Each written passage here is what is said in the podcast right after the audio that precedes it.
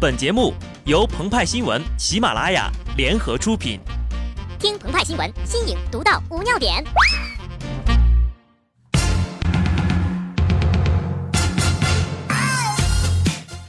本文章转自澎湃新闻澎湃联播，听众朋友们，大家好，我是机智的小布。有这样一个团队，他们屡战屡败，眼看就要输掉了一切，他们总是让自己的拥趸心惊胆战。粉丝们哭干了眼泪，他们明明命比纸薄，心却比天还高。他们让人编段子无数，如今前景更是一片暗淡。拿什么来拯救你？三星 Note 七。说起三星呀，手机在炸，洗衣机也在炸，旧的 Note 七在炸，新的还在炸，售后炸，公关炸，反正呀，这牌是没法打了。全是炸。于是，在不久之前呢，三星公司要求全球 Note 7用户关机停用，全面停售。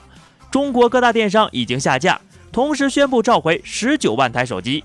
三星电子还宣布 Note 7中断生产。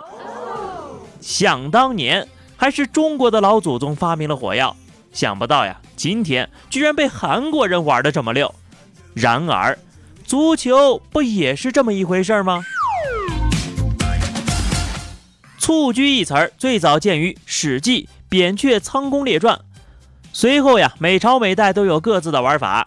尽管蹴鞠和现代足球差了十万八千里，但这说明呀，中国人自古就喜欢踢上那么几脚。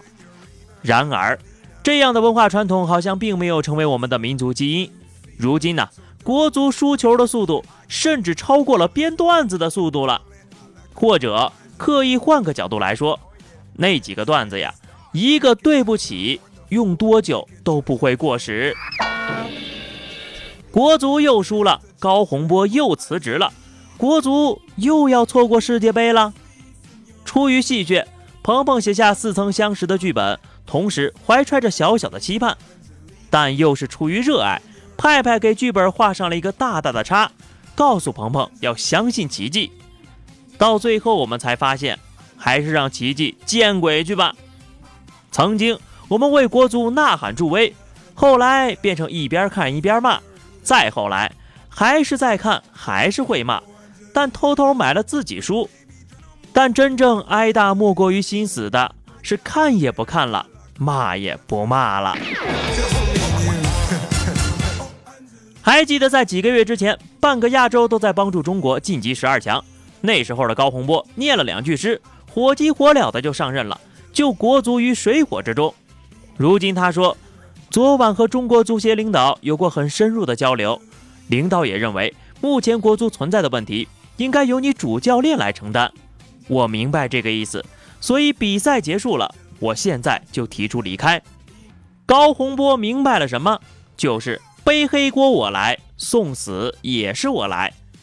也许有人会说。巴西人的血液里也许流淌着足球的基因，但当佩雷拉担任巴西主教练前往参加1994年世界杯前，他有句名言：“巴西有多少人口，就有多少国家队主教练。”我们也同样如此呀。但是再多的诸葛亮，有时候也顶不过一个臭皮匠。那么，我们应当责怪我们的球员吗？他们只是做的不够好，但并没有做坏事。